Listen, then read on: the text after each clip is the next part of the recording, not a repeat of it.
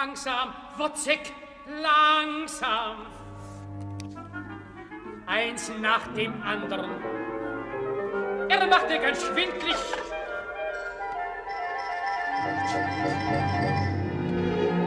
Was soll ich denn mit den zehn Minuten anfangen, die er heute so früh fertig wird? Wozzeck, bedenkt ihr, er hat noch seine schönen 30 Jahre zu leben.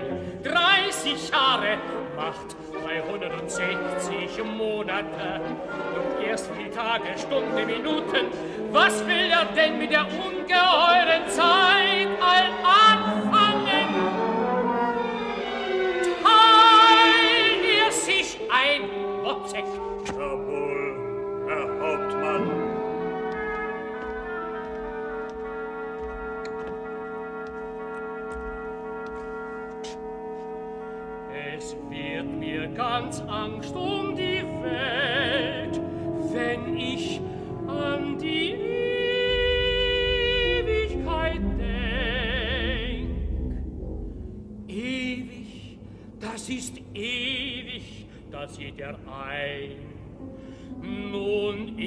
es aber wieder nicht ewig, sondern ein Augenblick.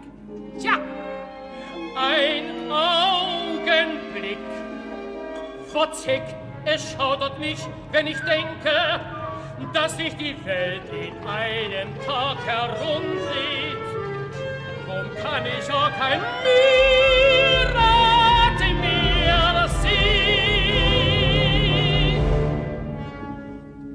Oder ich werde melancholisch. Jawohl, Herr Hauptmann.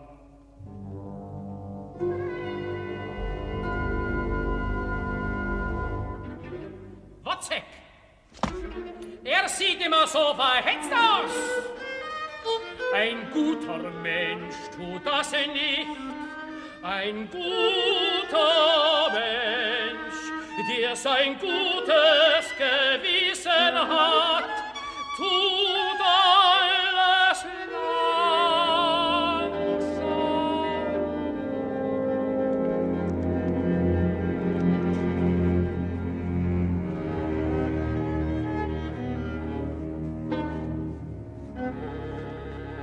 Redet doch was, Wotzig!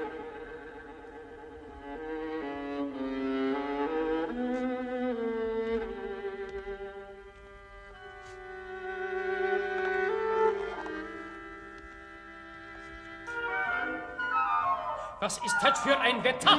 Sehr schlimm, Herr Hauptmann. Wind! Ich spür schon, es ist sowas Geschwiedes draußen. So ein Wind macht mir den Effekt wie eine Maus. Ich glaub, wir haben sowas aus Wiedenach. Jawohl, Herr Hauptmann.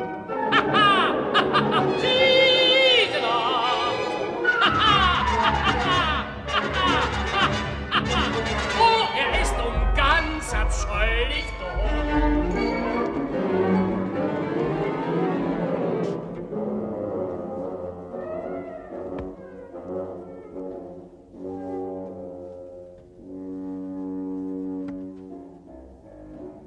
Wozzeck, er ist ein guter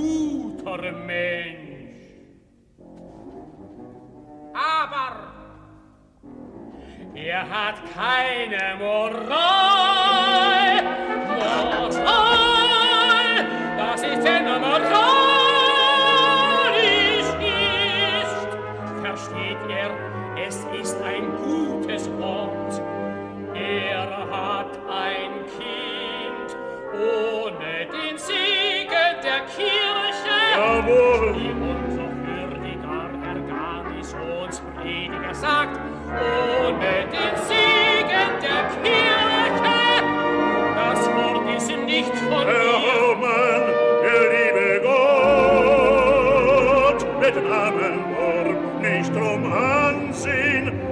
das Amen darüber gesagt ist, er gemacht. Der Herr sprach, lasse die Kleinen zu mir kommen. Was sagt er da? Was ist das für eine kuriose Antwort? Er macht mich ganz konfus. Denn ich sage ihr, so meine ich ihr.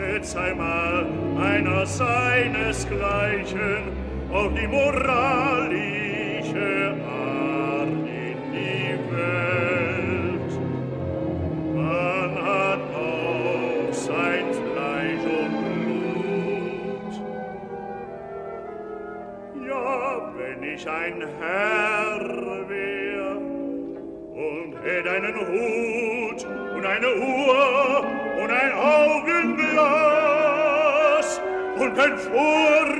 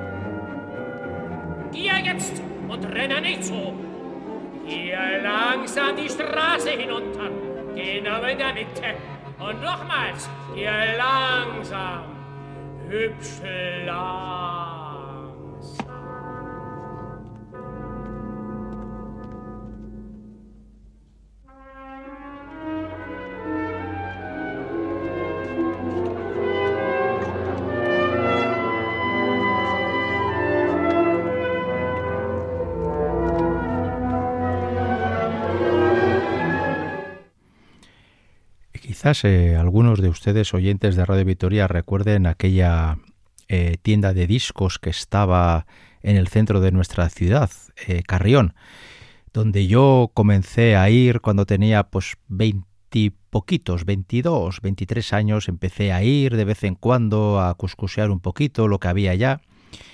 Y yo recuerdo que eh, con, con, uno de con un señor que estaba allá en la tienda, algo, bueno, algo mayor, unos 15 o 20 años mayor que yo, que estaba atendiendo al público, me vio eh, que miraba yo atentamente una caja de LPs, estamos hablando de cuando el CD aún no había nacido, y, y, él me dijo, ¿te interesa esta caja? Y yo dije que sí. La verdad es que no sabía muy bien por qué, pero me atraía. Era como una especie como de llamada. Y ese señor me dijo con una voz bastante convincente, esta ópera es solo para gente experta. Y apunté en un papelito que llevé en mi bolsillo durante un tiempo el título de la ópera y el compositor, que para mí entonces eran totalmente desconocidos. Era el Wozzeck y el compositor era Alban Berg. Han pasado, yo calculo, bueno, 35, 38 años han pasado de aquella escena. La tienda ya no existe, hoy en día ya no se puede comprar un disco en ningún sitio porque las tiendas de discos han desaparecido y los que aún queremos descubrir cosas nuevas tenemos que viajar por internet para buscar grabaciones antiguas. Y hoy este programa aquí en Ópera On, nuestra cita semanal con la ópera en Radio Vitoria, voy a dedicar mis 55 minutos a las dos únicas óperas que escribió Alban Berg.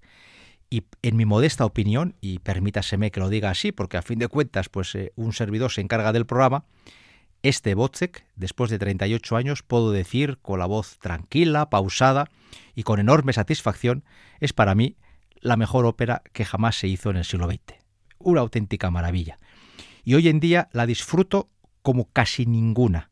Y eso me hace muy feliz. Y eso que la historia se las trae.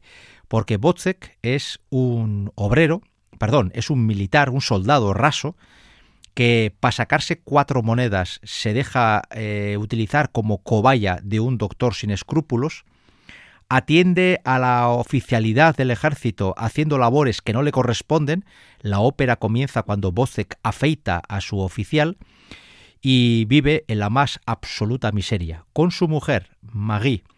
Marie es también, por supuesto, una mujer extremadamente pobre, y va a, y va a recurrir a la prostitución a espaldas de su marido para poder sacar unas monedas porque quiere dar de comer caliente a su hijo, al hijo de Botzek y de Marie. Ese niño, que es muy pequeño y que es totalmente inconsciente de todo lo que le rodea, de toda la miseria que le rodea, va a ser el protagonista del final de la ópera. Luego hablamos de eso. Pero Botzek y, Marie son, por lo tanto, un matrimonio pobre en, una, en un centro Europa eh, pobre, donde su futuro es cero, donde no hay futuro, y Botzek pues bastante hace con sobrevivir.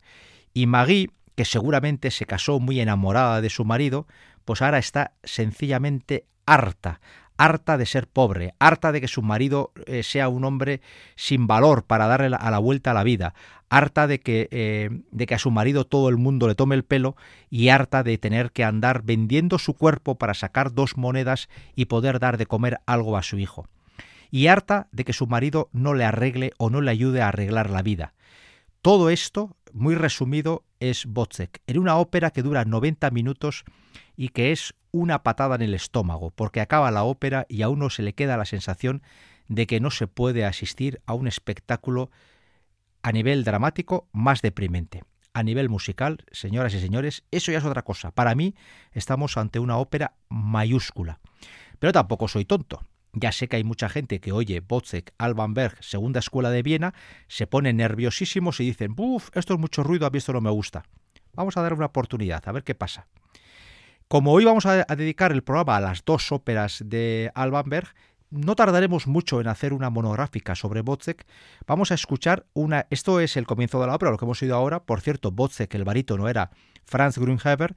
Y vamos a escuchar ahora la escena clave del acto segundo, que es eh, el asesinato de Botzek por Marie. Porque esta ópera lo tiene todo. Tiene pobreza estructural, tiene explotación del hombre por el hombre y tiene violencia de género. Y es una ópera que cuenta historias de hace 130 años y tienen una actualidad enorme, porque lo que hace Botzek con Magui es lo que, por desgracia, todavía muchos hombres siguen haciendo con sus mujeres o con sus compañeras de vida en, la, en el pensamiento de que además son personas de su propiedad. Y es que cuando Botzek, por casualidad, se entere que su mujer se prostituye y, se, y vende su cuerpo a militares de alta graduación para sacar unas monedas, Botzek va a hacer lo más elemental, que es matar a su esposa. Al final, la culpable no es ni la pobreza ni las circunstancias. Él le va a echar toda la culpa a ella. Y es lo que va a hacer, matarla.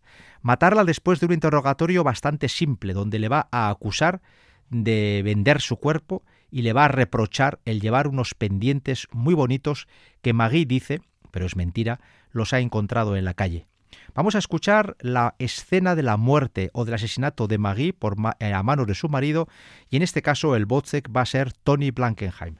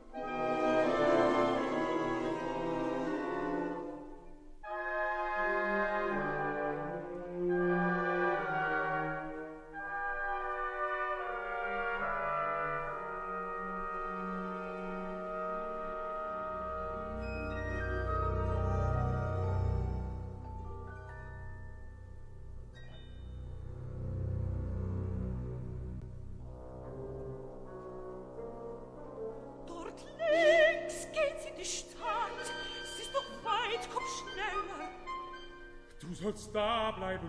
Marie, komm, setz dich. Aber ich muss fort.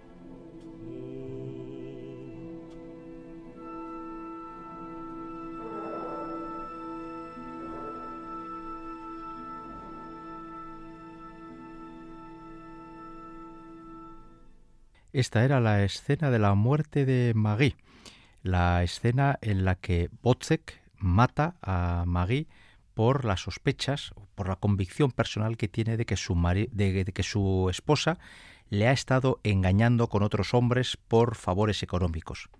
Bien, eh, yo puedo entender que haya personas que se sientan ajenas a este lenguaje musical.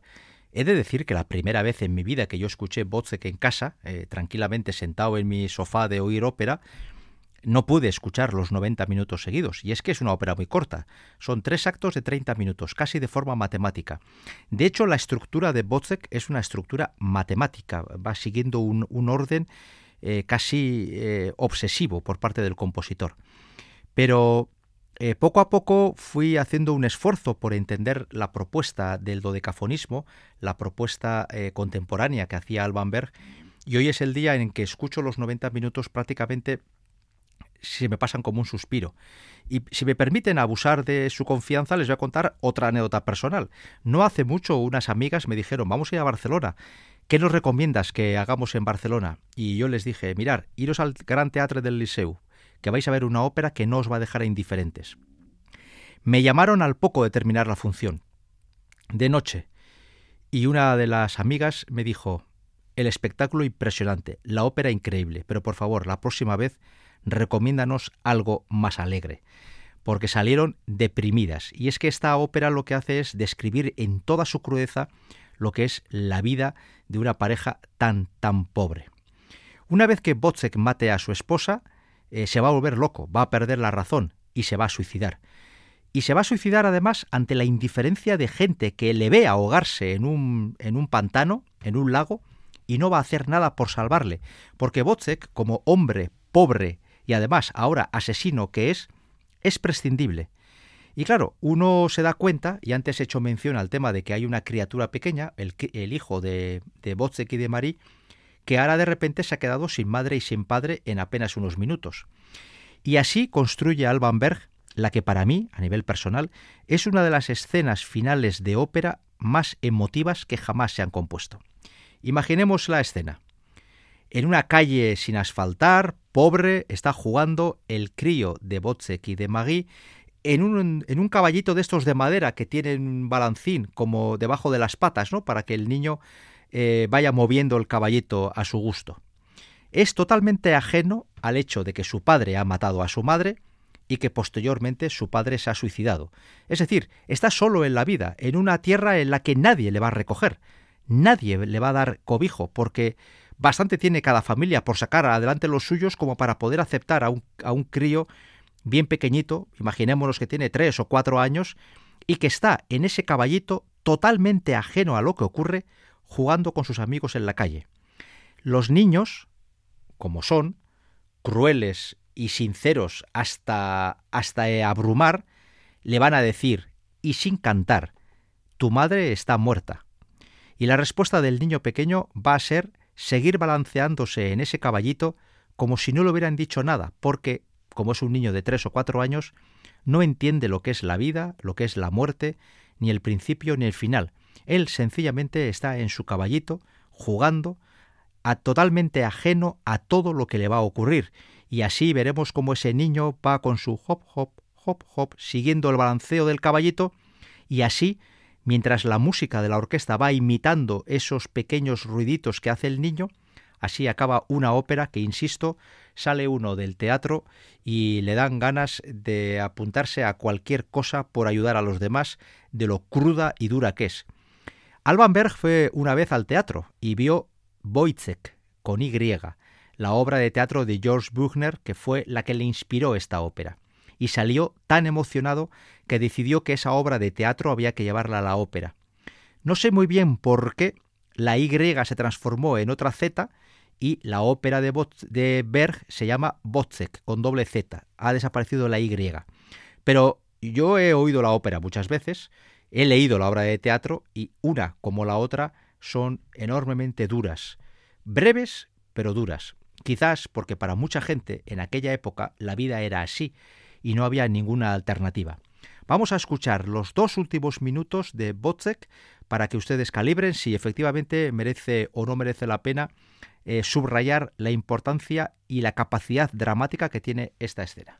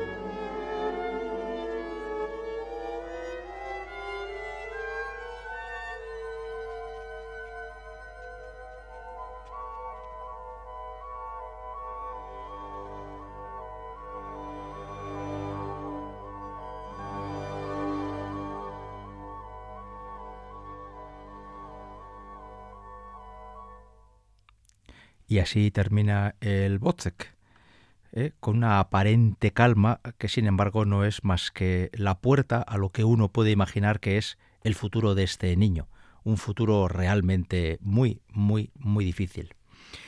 Hemos repasado la primera de las dos óperas que escribió Alban Berg. Hoy estamos dedicándole aquí en Radio Vitoria todo nuestro programa 287 al compositor austríaco Alban Berg. Íñigo Yarvid en el apartado técnico y un servidor Enrique Bert ante el micrófono estamos construyendo esta propuesta en torno a un compositor que solo nos dejó dos óperas, o si quieren más exactamente, una y dos tercios, porque la segunda ópera que escribió Alban Berg, Lulú, no la terminó y dejó escritos, completados, los dos primeros actos, pero el tercer acto quedó apenas esbozado. Años más tarde, la familia, los descendientes de Alban Berg, autorizaron al compositor austríaco Friedrich Schercha, que ha muerto no hace muchos meses, que completara ese tercer acto. Y ya desde entonces, eh, siempre que se escenifica Lulú, se hacen con los dos actos originarios de Berg y el tercero escrito por Schercha en base a los apuntes que Alban Berg tenía. Unas notas, aunque sean breves, del compositor.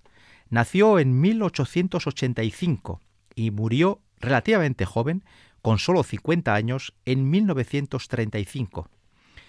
Eh, para muchos es uno de esos compositores que yo solo vivir sobre todo en, los conciertos sinfónicos, la gente dice, a mí esa música no me gusta. Y es que Alban Berg es discípulo de Arnold Schoenberg y junto con Webern es el gran padre de la Segunda Escuela de Viena, la gran referencia de la Segunda Escuela de Viena. Y desde luego la gran referencia operística junto con su eh, protector Arnold Schoenberg. Las dos óperas de Alban Berg son dos cumbres de la lírica del siglo XX. Y nos gusten o no nos gusten, no se pueden entender. Eh, no se puede entender la evolución de la ópera desde 1935 sin apreciar y entender las aportaciones que hizo Alban Berg a la ópera. En más de una ocasión, un servidor ha estado eh, de tertulia con mis amigos operísticos. No se pueden ustedes ni imaginar el nivel de friquismo que llegamos a alcanzar cuando nos juntamos con una botella de vino varios amigos para hablar de ópera. Y uno de los debates recurrentes es si Botzek es mejor que Lulú o Lulú es mejor que Botzek. Yo soy de, los de Botzek, pero reconozco que Lulú es un operón tremendo. Lo que pasa es que es una ópera distinta. Es mucho más compleja, es mucho más larga, mucho más exigente y con muchos más personajes. De hecho, si tuviéramos que definir lo que es Lulú, sería la ópera en la que se muestra el ascenso y la caída a los infiernos de una mujer. Y yo creo que no es casualidad que en las dos óperas de Alban Berg el papel de la mujer sea tan relevante en Botzek porque Marie, que tiene que recurrir a la prostitución para poder alimentar a su hijo y va a ser víctima de la violencia de género, Marie es como ese grito por la dignidad, ese no rendirse, porque su marido Botzek se ha rendido ante la pobreza y ante la, una vida infame que tiene, ¿no? Lulú, sin embargo, es todo lo contrario. Es una mujer a la que se le va a presentar como si fuera esa serpiente que se menciona en el Génesis cuando se habla que la primera, que, eh, la primera mujer, Eva, tentó a Adán con la manzana a través del consejo de la serpiente y por lo tanto la serpiente y la mujer se convierten en tentación original para el hombre, pues bien, eh, Alban Berg en el prólogo de Lulú lo que hace es presentarnos a la mujer como una serpiente tentadora. Esa mujer tentadora es Lulú. El prólogo ya nos dice claramente que Lulú va a ser una mujer cualquier cosa menos una mujer pasiva, una mujer sometida o una mujer que, se, que acepte ser eh, secundaria, ser sirvienta, estar bajo la bota de, de, un hombre o del género masculino. Va a ser todo lo contrario, va a utilizar incluso su sexualidad para poder garantizarse una vida lo mejor posible. Lo que ocurre es que la ópera, que abarca mucha vida de Lulú, nos marca su ascenso y su posterior caída. Vamos a escuchar este prólogo, el prólogo de Lulú, que se sitúa en un circo, donde un domador invita a los asistentes al circo a visitar los animales que en el mismo participan y habla de una venenosa serpiente que significaría Lulú, que significaría la mujer, lo femenino. Así empieza esta ópera.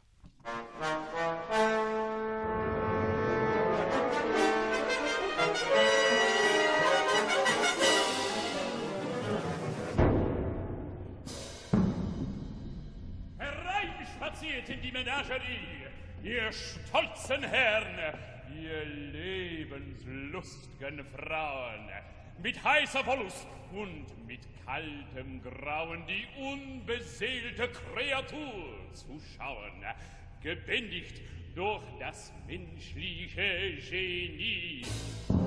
Was seht ihr in der Lust und Frauen spielen? Austire, die so dunkel sind wie vielen, an blasser Franz und kostümlich Schinkieren und schwelgen im behaglichen Geplär, wie jenen anderen unten im Parterre. Das wahre Tier, das wilde schöne Tier, das, meine Damen, sehen Sie nur bei mir. in den Tiger, der gewohnheitsmäßig, was in den Sprung ihm läuft, hinuntersteht. Den Impere, der von Anbeginn gefräßig, beim schwerer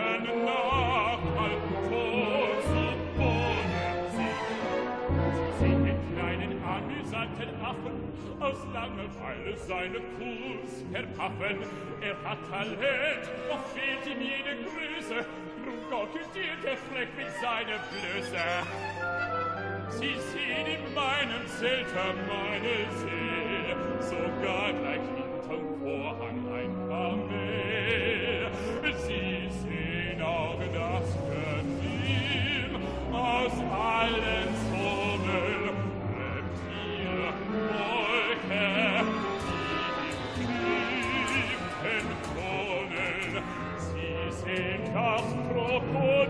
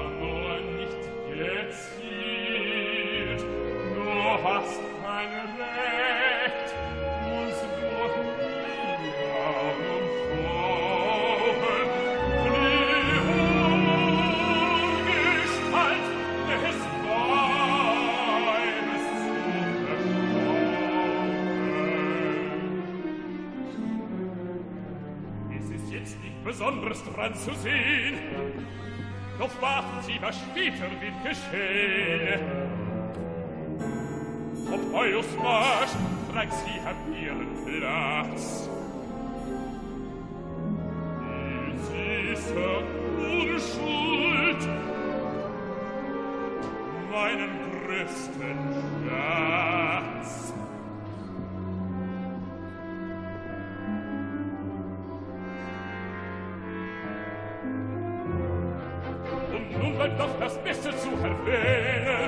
Schädel zwischen eines Raubtiers Zähne.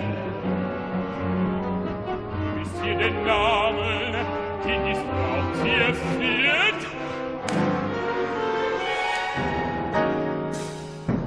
Verehrtes Publikum!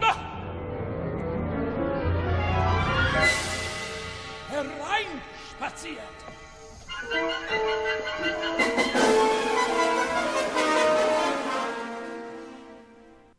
Este era el prólogo de Lulú, la segunda ópera a la que hoy vamos a dedicar nuestro tiempo.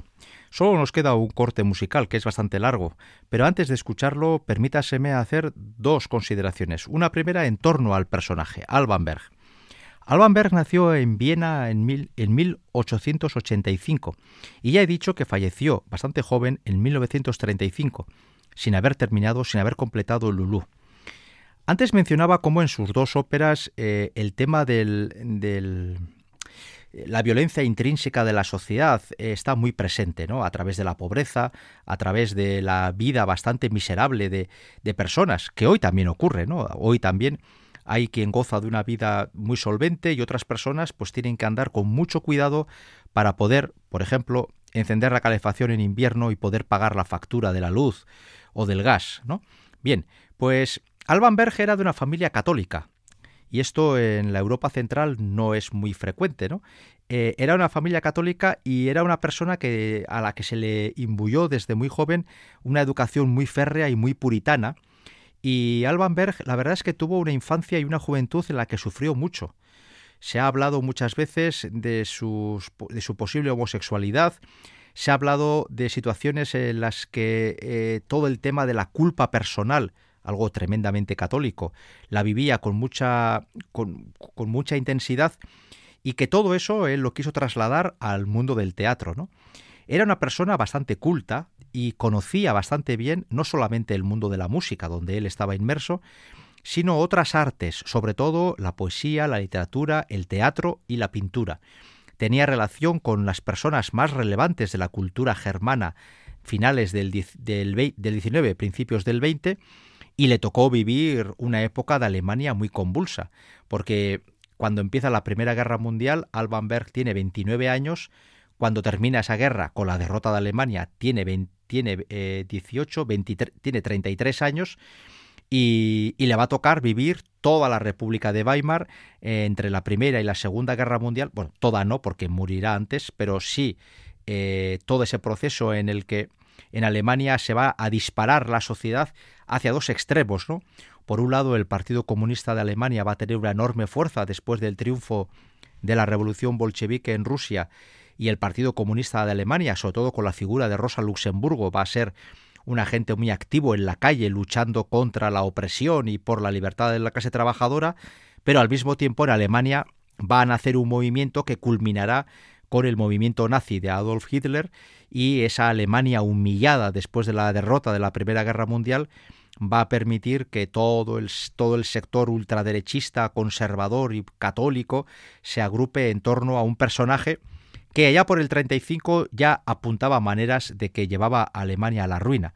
Alban Berg murió cuatro años antes de que comenzara la Segunda Guerra Mundial pero tuvo tiempo de vivir sucesos como el de las leyes de Nuremberg o todo el proceso de el inicio de la estigmatización de los judíos que todo eh, lo que acabaría luego en el posterior holocausto. Bien, en ese contexto, Alban Berg quizás tenía muy pocas razones para ser optimista, y por eso sus obras suelen estar cargadas de un exceso de pesimismo o de tristeza. Lulú no es ajeno a ello. ¿Quién es Lulú?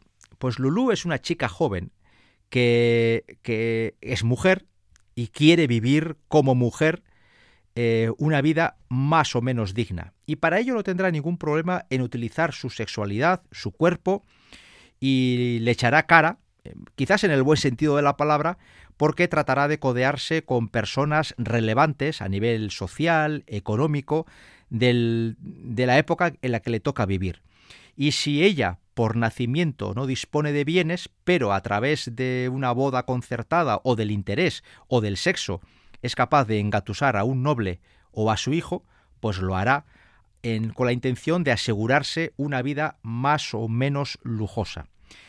Esta ópera, Lulú, lo que narra es en sus tres actos ese ascenso de esa chica que al principio se nos presenta como una serpiente tentadora y que más tarde va a ser una mujer eh, fatal, quizás Lulú podría ser el ejemplo perfecto de lo que es la mujer fatal en la ópera, incluso eh, va a recibir propuestas no ya solamente de hombres, sino también de mujeres. Es una de las óperas en las que el lesbianismo va a aparecer de una forma más evidente y, la condesa Geswitz, totalmente enamorada de Lulú, le va a acompañar durante gran parte de la ópera y ya que no la puede tener físicamente, sexualmente, la va a tener al menos como compañera de vida, ¿eh? y Lulú va a ir eh, viviendo entre aguas bastante turbulentas, con relaciones muy conflictivas, en donde la violencia también aparece, y poco a poco el futuro de Lulú se va a ir complicando hasta que en el final de la ópera, la pobre no es sino una simple prostituta que vive en la calle, que hace servicios cualesquiera que sea, por sacar unas pocas monedas porque lo mejor de su vida ya ha pasado. Y terminamos otra vez con una, con una mujer destruida, ética, moral, física y económicamente destruida.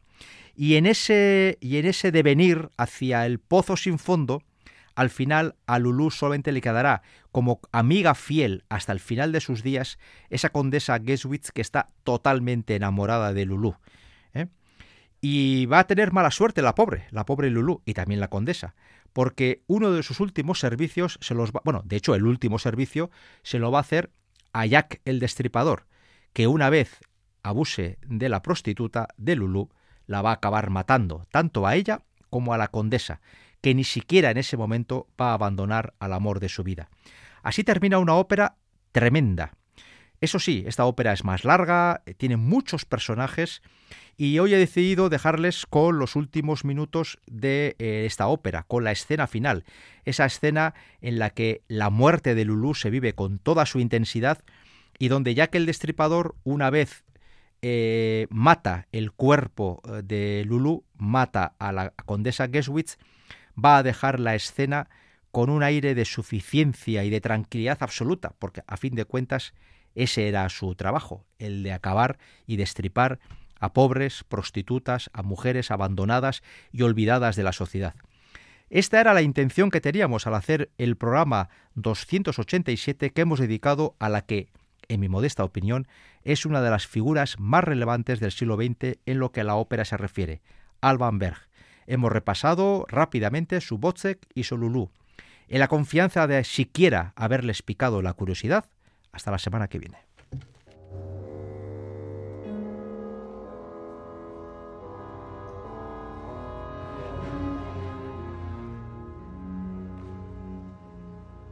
Nein, wenn sie mich heut in meinem Blut liegen sieht, weint sie mir keine Träne nach.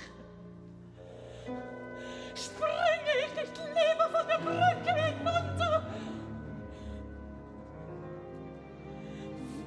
mag kälter sein, das Wasser oder ihr Herz? Erstechen! Hm, Es kommt dabei nichts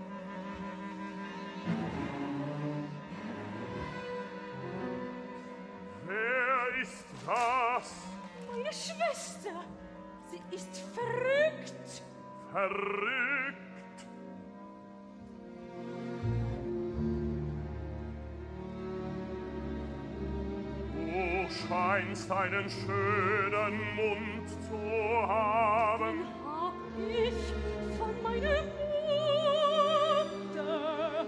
Das sieht man. Wie viel willst du? Wollen Sie denn nicht die ganze Nacht hier bleiben? habe keine Zeit.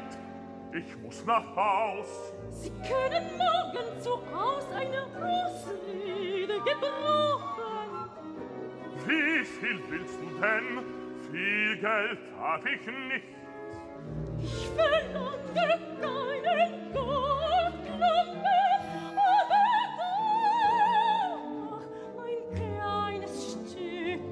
Guten Abend, guten Abend. Guten Abend. Warum soll ich bis morgen hier bleiben? Das klingt verdächtig. Wenn ich schlafe, kehrt man in die Taschen um. Was?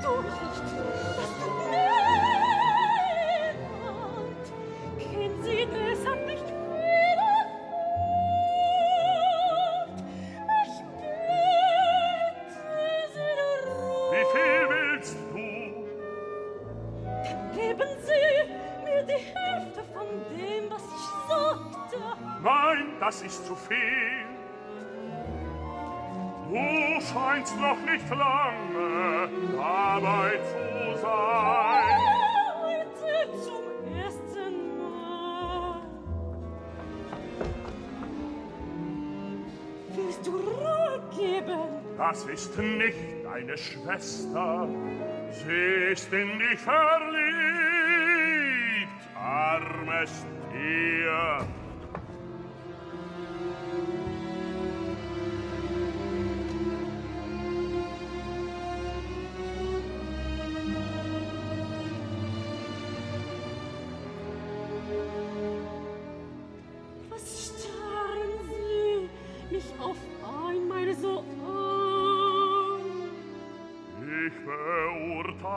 richte dich nach der Art, wie du gehst. Ich sagte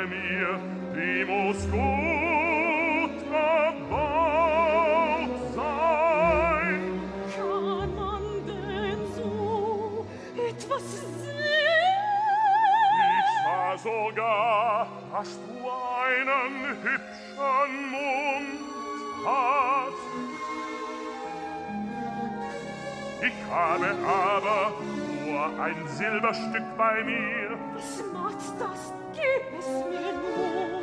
Du musst mir aber die Hälfte herausgeben, damit ich morgen früh den Omnibus nehmen kann. Ich habe nichts bei mir. Sieh nur mal nach, such deine Taschen durch. Das ist alles, was ich habe. Gib mir das Geldstück. Wechsle es morgen, Frieden, gebe ich dir die Hälfte. mai di più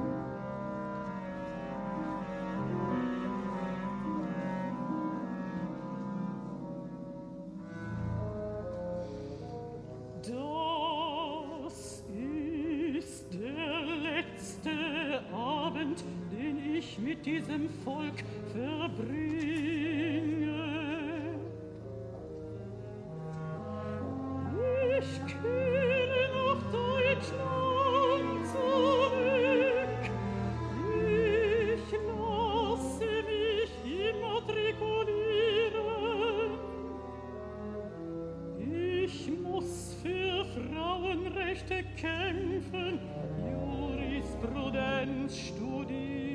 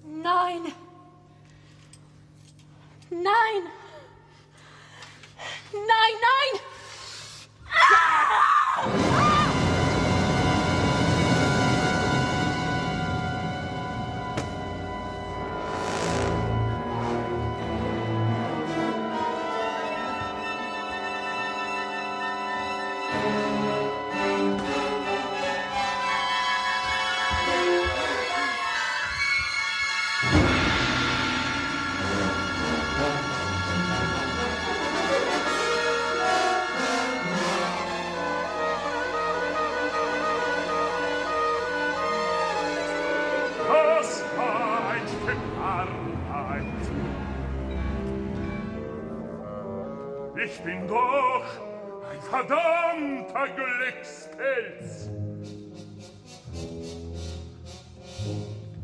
Nicht einmal ein Handtuch haben die Leute.